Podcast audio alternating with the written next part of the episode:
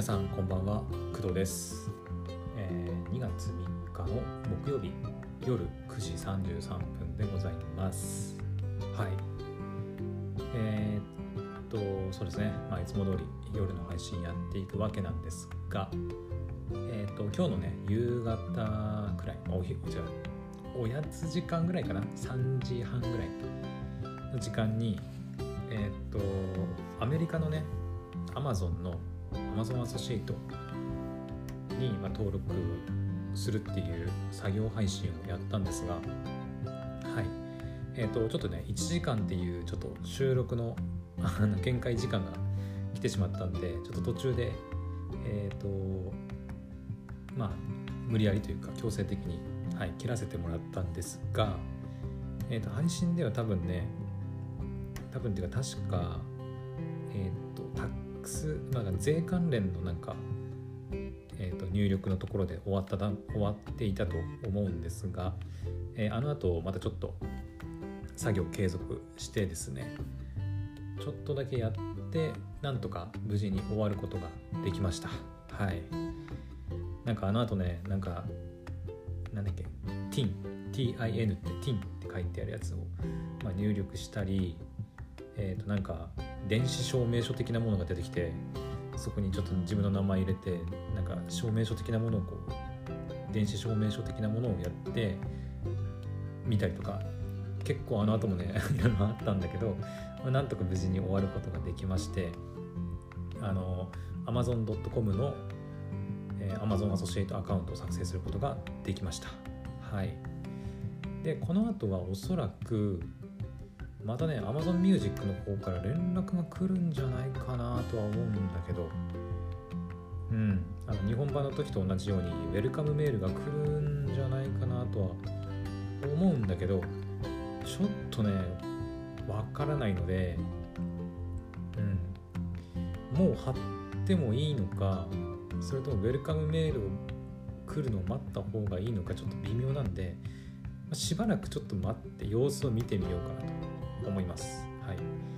なんか5日間ぐらいなんか審査に時間かかるとかっていうふうにも言われているし、ね、その連携というか、一応、えっ、と、私の個別リンク、Amazon Music Unlimited にアクセスするための個別リンクは全く同じものなんだけど、そのリンクと、その、現在は日本の Amazon アソシエイト、まあ、Amazon.co.jp ね、との連携は済んでいるんですけど Amazon.com との連携は、まあ、今日やったばっかりなんであのその辺の連携がまだできてない可能性があります。はい。多分その辺の連携とかなんか審査に多分時間がかかるのかもしれないんであのまあ一旦、まあ、置いとくというか貼るリンクは同じだから別に貼ってもいいっちゃいいんだけど旦置いとこうかなと、うん、様子見という感じで。まあうん日本版の時がね、まあ、3週間ぐらいかかったんで、まあ、今回もそれくらい待つことになるのかな。分かりませんが、うん。まあ、何か動きがあったらまたあの皆さんにこの場で報告しようかなと思いますので、はい、またその時に、えー聞いてくれると嬉しいです。はい。えーそれ以外は何かやったかな。まあ今日はねもう結構アニメも少なかったしうんなんかもうとにかくできることをやるっていう感じでまあ仕事関連もちょろっとやったしあと気づいた方いるか分かりませんがスタンド FM とえアンカーの、えークドラジの、えーとまあ、番組説明欄って言えばいいのかな？とかをちょっと変えました。はい。変えています。まあちょっとそこはねチェックしてもらうという感じがいいかな。具体的に何変えたっていうのというとうーんまあスタンド FM とかもそうだしアンカーもそうなんだけどまあ Amazon Music Unlimited のリンクを貼ったりとかくらいですかね。うん。そんなに書いてる内容変わってはいないんだけどちょこっとだけまあ書き方変えたりとか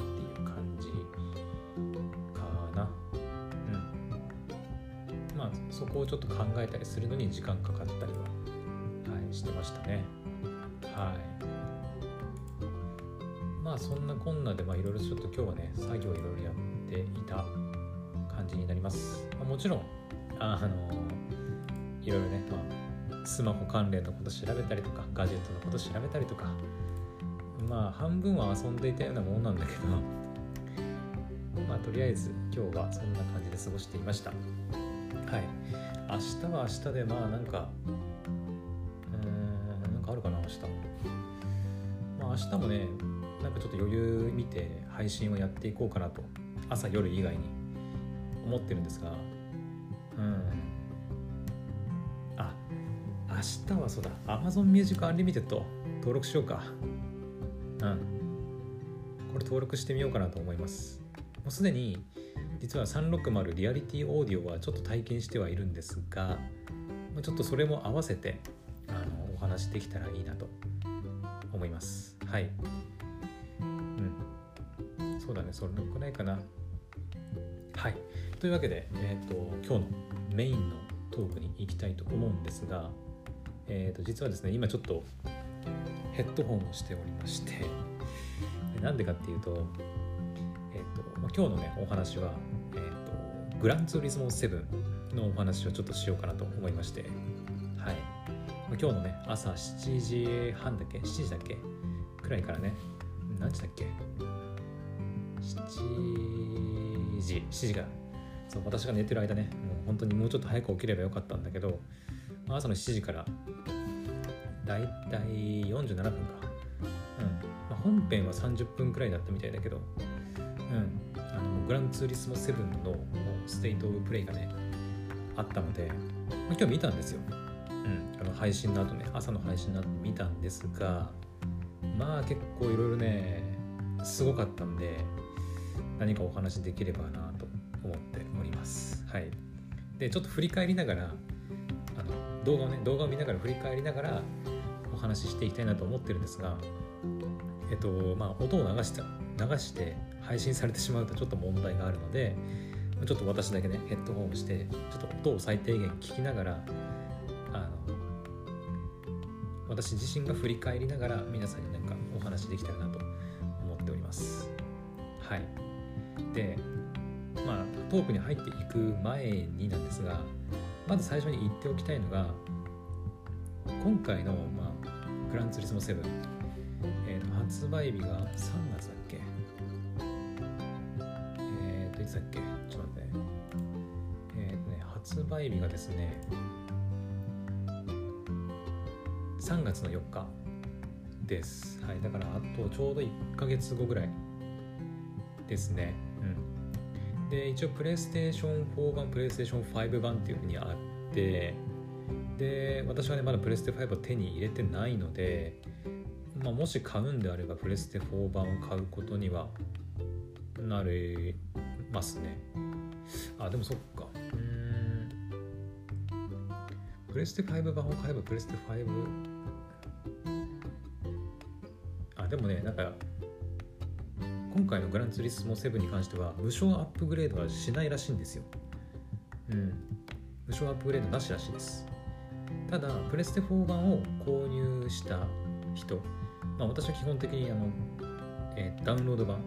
プレイステーションストアの公式ストアでダウンロード版を購入して買うつもりなんですけど買う場合はね。このあくまでその買う場合はって言っておくんだけどえっ、ー、とプレステ4版をまあ買ったとしたらでもし後でねプレステ5が買えましたってなってやっぱプレステ5でやりたいわってなったら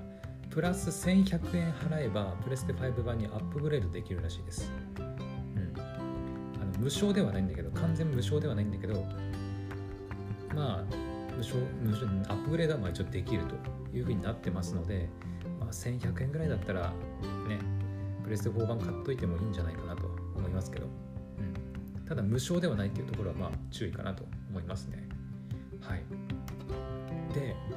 でなんですけど、えー、さっきねあくまでその買ったと買うとしたらっていうふうに言ったんですが最初に言います。はい。私今回のグランツーリスモ7はと一旦様子見でいいかなと思ってます。あの皆さんがっていうよりは私がね私は今回ちょっと一旦様子見しようかなと思ってます。はい。まあ理由はいくつかあるんですが、まあ、この後ねグランツーリスモ7のまあなんかステートオブプレイをちょっと振り返りながらお話ししていくんですけどまず一つの理由としてえっ、ー、とこれ発売日3月3日4日？じゃないですか。で今月の2月18日に2月 17?28 か。18にホライゾンフォビドウェストが出るんですよ。発売が。うん。でこれはもう絶対やりたいなと思って、まあ、発売日に買う買わないっていうのはまた分かんないんだけどとりあえず余裕があったら絶対にやりたいなと思ってるんでまず買いますよね、まあ、仮に2月の当日、まあ、まあ、予約なりなんなりして2月18日から買って遊び始めるとするじゃないですか。私はホライゾンのね第1シリーズもやってるので、はい、もうホライゾンのこの続編は絶対欲しいなと買いたいな遊びたいなと思ってるんですけどまあそんなすぐクリアできるような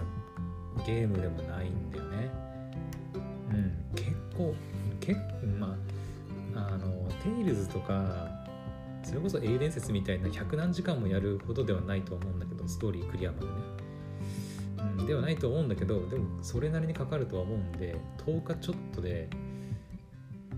クリアしてすぐそのグランツーリスモに行けるかっていうところがあるんですよ。でもし仮に行けたとしてもですよ。もう一つ3月の14日に「ストレンジャー・オブ・パラダイスの・ファイナル・ファンタジー・オリジンが」まあ、発売するわけですよ。3月って。うん。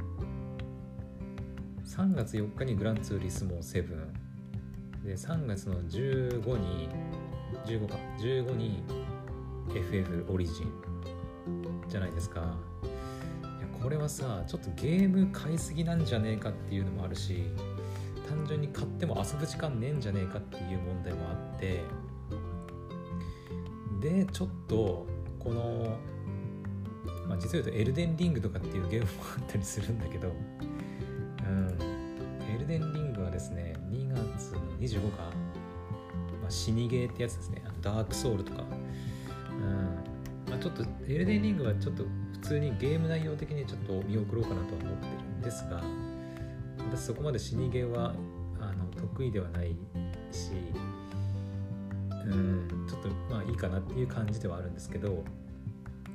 それでもやっぱりホライゾンで FF オリジンってきてグランツーリスモ7ってなった時に絶対にやりたいのはどれだってかん、まあ、絶対ってかまず遊びたいのはどれだって考えた時にやっぱりまずホライゾンと FF はなんかやりたいなって思うんだけどグランツーリスモ7ってまあいわゆるもレースレースゲームっていうかもうねうんもう車のオタクのためのゲームっていう感じなんですよ。今回のそのステートオブプレイを見た感じで。うんめっちゃねもうただのねリアルドライビングシミュレーターではないんだよねもう。なんか。あのもう車好きの変態たちが集まって作った変態ドライビングシミュレーターって感じ。なんですね。で私正直車はまあ嫌いじゃないけどそこまでなんか車のチューンアップとかなんかこのパーツがどうこうとかカラーリングしてとかここの何ていうのかな。そこまで強いこだわりがないですよ。そこまでそんなに詳しいわけでもないし。うん。でもグランツーリスモ7はあそのめちゃくちゃ細かいこだわりとかに応えてくれるゲームなんですね、うん、今回のステートプレイを見た感じはね、うん、遊び方もいろいろあるしんだけど正直そこまでのものをあの与えられた時に私は楽しめないと思うんだよね。私の能力的に。能力的にっていうか何ていうのかな。単純に車こう走らせてウェーイぐらいのあの感覚でいいのになんか買ったとしても遊び尽くせないんじゃないかなって思っちゃって。だったら先にそのホライゾンとか FF オリジンの方をもうなんか好きなだけ遊んでからで後でなんかちょっと最近やゲームやってねえなとかちょっとなんか違うゲームやってみたいなって思った時にグランツーリスモなんかセールとかの時にさ買えればいいかなと個人的にはね思っているわけです。はい。まあちょっとねあのステートオブプレイ見ながら話すって言いながらも結構言っちゃったんだけど。うん。だからそれがまず一つというか、まあ、理由かな。うん。まとめるとだからそのホライゾンとか FF オリジンとか、まあ、まあ、エルデンリングとかもあるんだけど他のゲームソフトの方が先にちょっとこうやっぱ遊びたいっていうのがあってグランツーリスモはまあ後でもいいかなと結構まあ車に関しては結構ライトユーライトユーザーっていうか、うん、買ったとしても多分軽くしか遊べないので、うん、そこまでねマニアックに遊ぶことができないと思うんでうんセールとかで後で安くなった時に買えればいいかなぐらいの感覚でございます、はい、今までグランツーリスモシリーズって遊んだことないしね私、うん、なんだかんだで、まあ、レーシングゲームは何作か他の、ね、やつとかやったことあるけどグランツーリスモシリーズはないですね。はい。なので私は個人としてはまあ一旦見送りでいいかなと思っております。うん。本当にね車が大好きすぎる人もうなんか本当にパーツとかなんだ海外のそのレースのレース会場に詳しいとかさ海外のここで走ってみたいとか本当に車がめっちゃ大好きな人からしたら最高のゲームだと思うんだけど私みたいに、まあ、車オタクではないんだけどその単純にゲームとしてちょっとライトに遊びたいなぐらいの感覚の人はなんか焦って買う必要はないんじゃないかなとは思いますね。それ遊ぶグランツーリスモ7を普通のゲーマーの人が遊ぶくらいだったら他のなんかエルデンリングとかあのホライゾンとか FF オリジンの方を先になんか遊んじゃってもいいんじゃないかなとは。うん、個人的には思いますね。この2月3月めちゃくちゃ有名な作品というか大型タイトルが結構バンバン出るんでうん。正直私、うん、今のこの仕事のね感覚感覚というか感じでいくと月に2本ゲーム買っても2本クリアできる自信がないんですよね。うん。グランツーリスモも一応キャンペーンモードがあるらしくてうん。なんか最初なんだっけな。あてかもうあれ行くかもう。ちょっとね本編に入りそうなんでえー、っとちょっとねえー、っと音入らないと思うんだけど。えー、とねそうなんかねワワールドマップだっけな？なんだっけな？えっと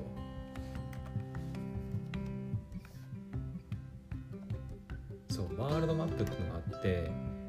なんかもう車好きのための理想のなんていうの？えっとなんていうの？リゾートみたいな場所。らしいです。グランツーリスモカフェだったかな？カフェとかなんかそういう車が世界中の車がもう一気に販売されているような場所みたいなのがあったりする。本当に車好きのための、まあ、理想郷みたいな場所っていうのがあって、まあ、そこでいろいろこうなんかレースに参加したりとかするのかな。でそこで説明されてたのがなんか、まあ、キャリアキャリアキャリアモード違うキャンペーンモードか。っていうのがあって、まあ、ストーリーモードみたいなものです。でそれがあって一番最初に何だっけコンパクトカーを買うだったかな。そのデモ映像ではあの、えー、トヨタのアクアとかマツダのデミオデミオだったかな、うん、とかをまず買ってでそういう最初その安い安いというかコンパクトカーを買ってそれでレースに出てで何度か買っていくとこう賞金がもらえたりするんでそれでまた新しい車を買ったりもしくはその持ってる車をチューンアップして速くしてでまたレースに出たりみたいなことを繰り返していきながらあのなんだろう車コレクションしていくのかな。コレクションしたりしていくのが多分そのキャンペーンモードなんだと思います。うん、あとその多分ねワールドマップだと思うんだけどワールドマップのその車販売してるところなのかな？に行くとね各車のメーカーその GTR とかポルシェとか多分世界の名だたる車メーカーメーカーというか車のブランドあるじゃないですか、うん、ああいう車とのブランドのストーリー歴史とかまでも勉勉強っていうか見ることができるみたいな、うん、もう これ何のゲームっていう感じだったねほんとポルシェを作ったポルシェ博士だったかなポルシェ博士がのたどった軌跡とかさベンツの奇跡とかさ。もうなんかこれゲーム見てんのか中古車販売サイトを見てるのかみたいなね。うん。そうあのね中中古車販売っていう概念もあるらしくてそうあの車を新車で買うだけじゃなくて中古中古で買う、まあ、なんか安く手に入るとかって言ってたらしいんだけど。うん。でその中古車のラインナップを毎日変わるって言ってたかななんか、うん、あとはその伝説的な車。もうなんかレジェンド入りしてるもう有名すぎる伝説的な車とかも一応買ったりできるのかな。レジェンドカーとかそういうのもあったりするみたいです。うん。なのレーシングゲームじゃないんだよねもう。であとはそうだな。まあなんかいろいろなんかレースの種類もあったり普通のレースだけじゃなくてミッションレースとかあったりとか。あとはそうだな。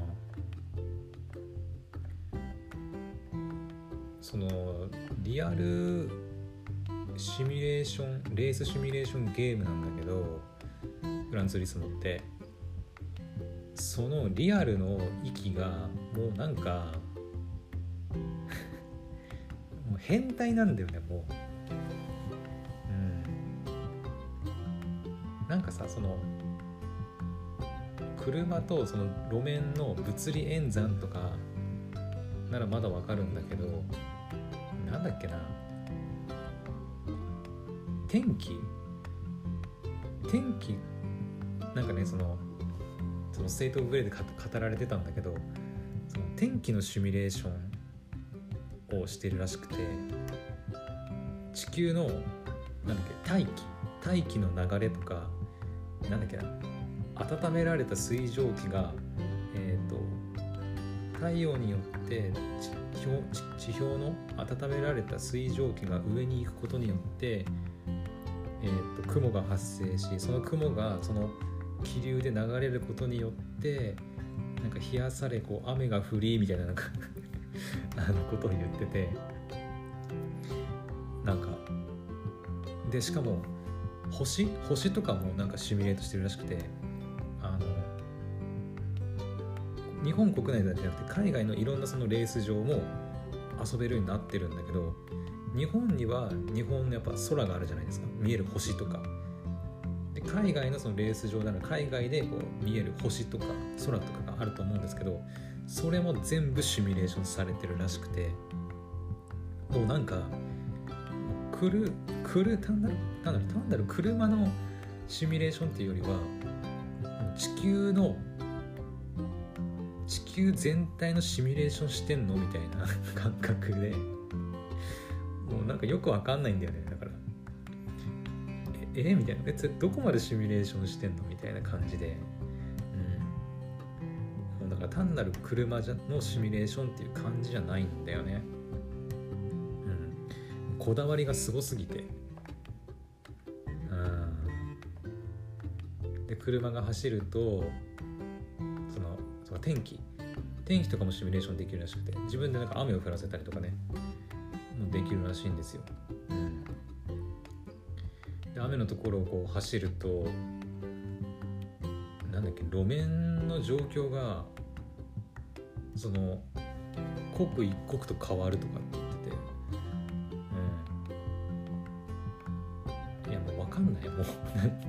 何が何だか。果たしてこれはレースレースゲームなのかはたまたお天気シミュレーターなのかうんよく分かんなくなっちゃった。見てて。うん。あとはねそうだな。やべえなと思ったのはそんぐらいかな。あでもミュージックリプレイだっけ？ミュージックプレイだっけ？結構笑ったななんか。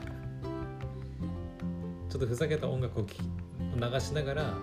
レースをするみたいなねこともなんかできるらしいです。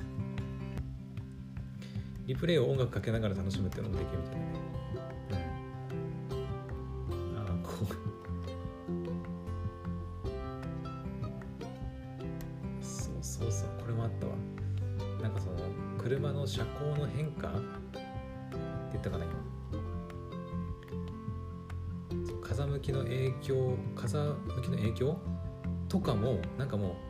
流体力学みたいな。も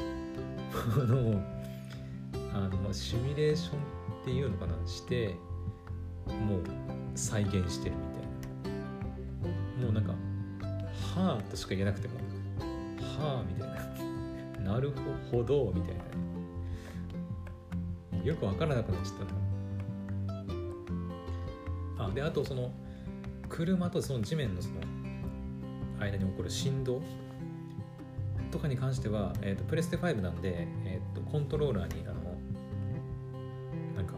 なんていうのあれなんだっけハプティックエンジンじゃなくてトリガーだっけ振動がねこうすごいリアルに伝わるみたいなそういうのもやっぱあるみたいですね。うん、あとは音だね音、うん、3D オーディオ。まあ、ちょっと明日ね Amazon Music Unlimited をちょっと登録してみようって話をしようってさっき言ってたんだけどうん。今まあ流行りっちゃ流行りなのかな。あの 3D オーディオ、まあ、ドルビーアトモスとか明日話す360リアリティオーディオとかね。うん。今 3D の音響という関係が結構流行ってはいるのかなと思うんだけど、まあ、この辺の音もめちゃくちゃこだわってるらしくてあの、まあ、雨の雨がその車のフロントガラスに当たる音だとか車がねこう自分の後ろから前にこう追い抜いていく時の音とかがもうなんか全然違うらしい。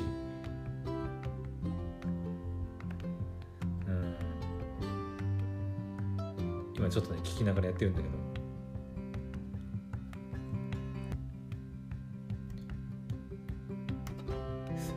対応しないから聞けないかな。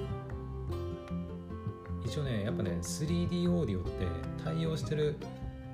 そのプラットフォームとプラットフォームっていうかそのプラットフォームで合ってるかな、まあ、聞くメディアっていうのかな。と対応してるヘッドホンとかがないとあの効果を発揮できないので多分今の私の状況では多分無理なんだけど実際そのプレステ5で対応してるヘッドホンで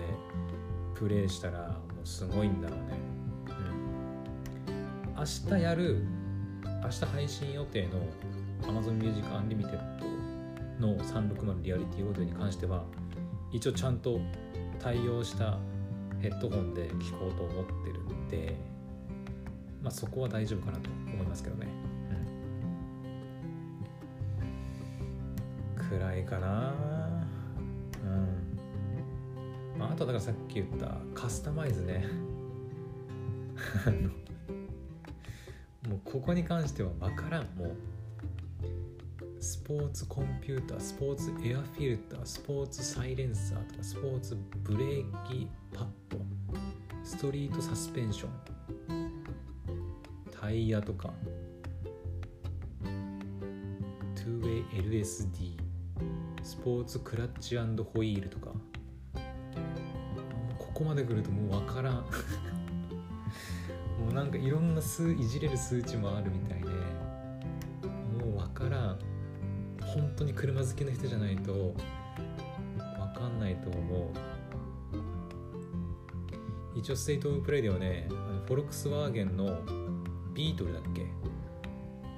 ビートルをなんだっけなあのポルシェかなんかのパーツをつけて走らせた走らせてみたみたいなね。デモ映像流れてたけどあの、ね、比較映像であの普通のビートルとそのカスタマイズチューンアップしたあのビートルの比較映像が出たんだけどめっちゃ速いのビートル。普通ね普通のビートルまあそんなスピード出ないんだけどすんごいスピードでビートル走ってくるんだよね。ちょっと笑いましたねこれは。だからそれぐらいだから何でもカスタマイズできて、ね、こう色変えたりとかいろんなカスタマイズができるんだよってことを言いたいんだろうけど正直そこまでやるかなっていう気がしてる私は。うん。単純にかっこいい車見れるだけでもその乗った気分になれるだけでもすごいのにカスタマイズチューンナップまでいくとなんかもう分からん。とはね自分で自分のその、まあ、カスタマイズとかした車もしくは元からある車でもいいんだけどそういう車を世界中のいろんなところに、えーとまあ、走らせるというか置いてあの自分だけのオリジナルの写真を撮ることができるっていう機能があるらしくてフォトモードみたいなねいわゆる綺麗な街中のところに車自分のその好きな車を置いてでいろんな角度からその車を写真を撮るっていうモードがあるみたいです。でこれもなんかねカメラカメラのねこれはそれ逆にまたカメラに詳しくないとわからないんじゃないかなっていうね。あのなんだ RGB の設定とかコントラストハイライトとか Degree of Applicationブラックポイントコレクション。そのカメラに詳しい人が やれば分かるのかもしれないんだけど私カメラもそんな詳しくないしフォトモードでここまでこだわって作れるかなっていう撮れるかなっていうのもあるね。うん。でそのフォトモードは普通にあの自分が走ったレース上の映像でもできるらしくて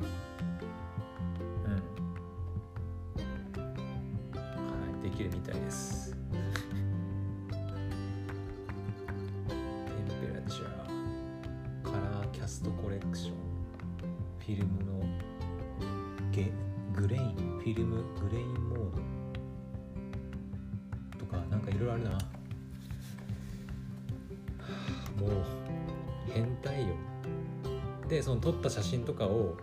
あのそのゲーム内で他のユーザーと共有したりとかいいねしたりとかできるコメントもできるのかな？うん。できるみたいです。他の人が撮ったやつを保存し画像保存したりとかもできるらしいです、うん、一つのね車 SNS みたいな感じで、ね、だからインスタとかにも上げられるんじゃない？だから画像保存したりすれば。出てくるかもね。だからねこのグランツーリスモで撮った自分のお気に入りの車の写真を共有する人多分出てくるんじゃないかなとは思うけどね。だからインスタだけじゃなくてそのゲーム内でもそのシェアしたりできるというわけですね。もうだから車好きのもう全てが詰まってるような感じなのかな。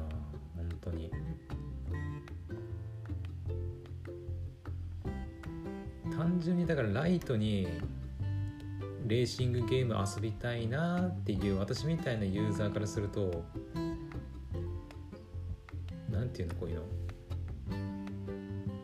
猫に小判っていうのかなこういうの分かんないけど。なんか手持ち無沙汰になっちゃうんじゃないかなって。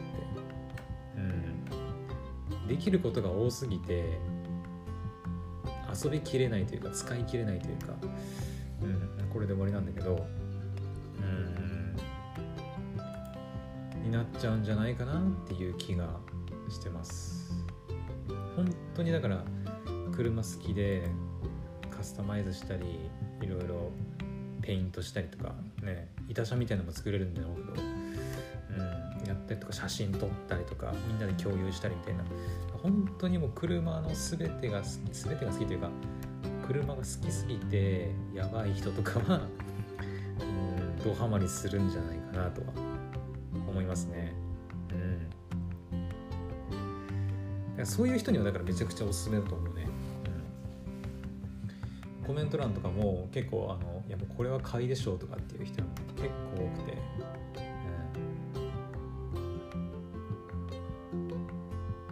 海外の人もね結構反応してたし。やっぱ好きな人いるんだなと思って、うん、見てました私は。私はね別に車嫌いなわけではないん、嫌いではないしむしろどっちかというと好きな方ではあるとは思うんだけどあるんだけどそれでもやっぱりちょっと変態的にマニアックすぎるなぁとちょっと思って見てました私は。はい。まあ、だからあの冒頭とかでも言い,、ま、言ったように他にあの遊びたいゲームがもし同じ時期ぐらいこの2月3月ぐらいにあるんであれば焦ってグランツーリスモ7を買う必要はないんじゃないかなとは思いますね、うん、私みたいなそこまで車好きじゃないんだけどちょっとやってみたいなとかっていう人はまあ、他のゲームを先に遊んでからでも全然いいのかなって思ったりはします。はい。まあ、私の場合で言うと、ホライゾン、ホビドゥンウエストとか、あと FF オリジンとかね。うん。私は結構やっぱ、なんていうのかな、物語がある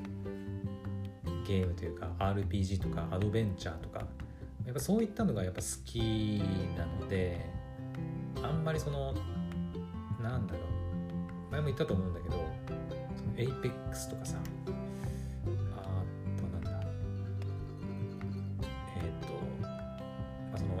FPS とかでこう人と対戦したりするようなゲームとか、まあ、レースゲームもね一応そのキャンペーンモードはおそらくそのコンピューターと戦うとは思うんだけどその他のユーザーとレース楽しむみたいなモードもあるんで正直うんそこまで楽しめるのかなっていうのがやっぱあるんだよね、だからやっぱり私はこの時期で買いたい遊びたいって思うんである思うのはホライゾンとか FF の方かなとちょっと思っちゃいますね、うん、予算に予算っていうかもうお金がめちゃくちゃあってもとにかく遊んでみたいとかっていう人であるあれば全然買ってもいいとは思うけど。うん？ま別にいつ遊んだっていいしね、うん、ただ今別にそのなんかすっげえやりたいとかあのちょっとなんかここまで遊び尽くせるかなって思ってる人は別にまだ買わなくていいんじゃないかなとは思います。はい。そんな感じだね。はい。あの正直万人受けするゲームではないと思います。そもそも。グランツーリスモ自体がね。うん。まだそれこそホライゾンとかまあ、エルデンリングとかうん。FF とかの方がまだそのなんかストーリー面白いから遊んでみてっておすすめしても結構まあ遊んでくれる人いるんじゃないかなとは思うんだけどグランツーリスモ7って車好きな人が遊んでめっちゃ面白いからこれ遊んでって言っても車興味ない人からしたらいや車別になっていう感じだと思思うんだよね。だからグランツーリスモ7、まあ、まとめるとグランツーリスモ7は本当に車が好きな人には絶対おすすめできるけど私みたいな、まあ、ライトなゲライトなっていうか車にそこまで興味はない人もしくはそのうんなんかレースゲームそんなに興味ないんだよなとかみたいな人は一旦置いといていいと思う、なので私は一旦置いとくことにします。あのそこまでゲームバンバン買うほどの余裕もないのでうん。まあエルデンリングもねちょっとやりたいなとは思ったけどやっぱり FF の方がどっちかっていうとやりたかったんでまあ2月はえー、っとホライゾン2月はホライゾン買って。あ逆か。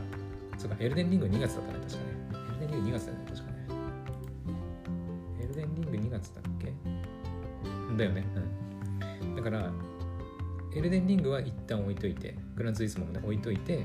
2月はホライゾン、フォビドベストを買ってで3月は FF オリジンを買ってというふうに、まあ、しようかなとちょっと思っております。はい。うん、今の私のちょっとまあお給料お給料的な問題問題なんだけど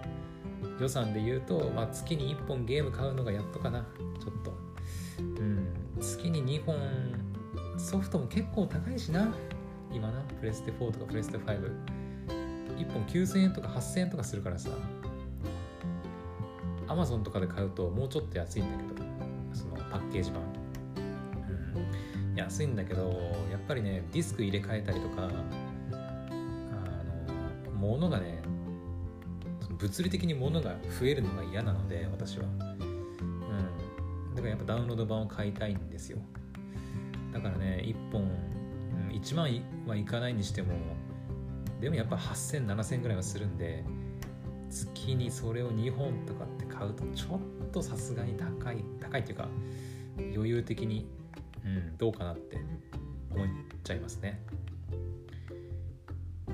あしかも買ったとしても遊ぶ時間そんなにないし おそらく2本もクリアできる自信ないね、うん、ゲーム配信者じゃあるまいしね。なので私はとりあえず2月はホライゾン3月は FF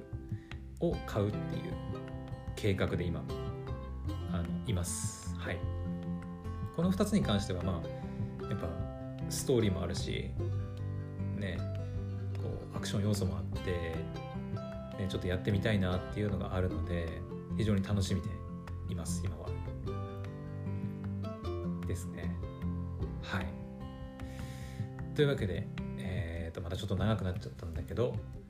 えー、グランツーリスモのまあなんか魅力が伝わったのかな？魅力というか結局私は買わないっていう結論に至っちゃったからあれなんだけど、うん、まあでも本当に車欲しい欲しいじゃない？車が好きな人はね、うん。まあ、買ってやってみたらいいんじゃないかなと思います。はい、まあ、プレステ5持ってない人でもプレステ4版を買っておいてまあプラス1100円だったかな。あの払えばプレステ4にもアップグレードできるみたいなんで、うん。まあ、とりあえずやってみたい人も買ってみてもいいんじゃないかなとは思いますけど。はい。私は一旦見送りということになりました。はい。というわけであの今日の、えー、夜の配信は以上となります。また明日の配信でお会いしましょう。おやすみなさい。バイバイ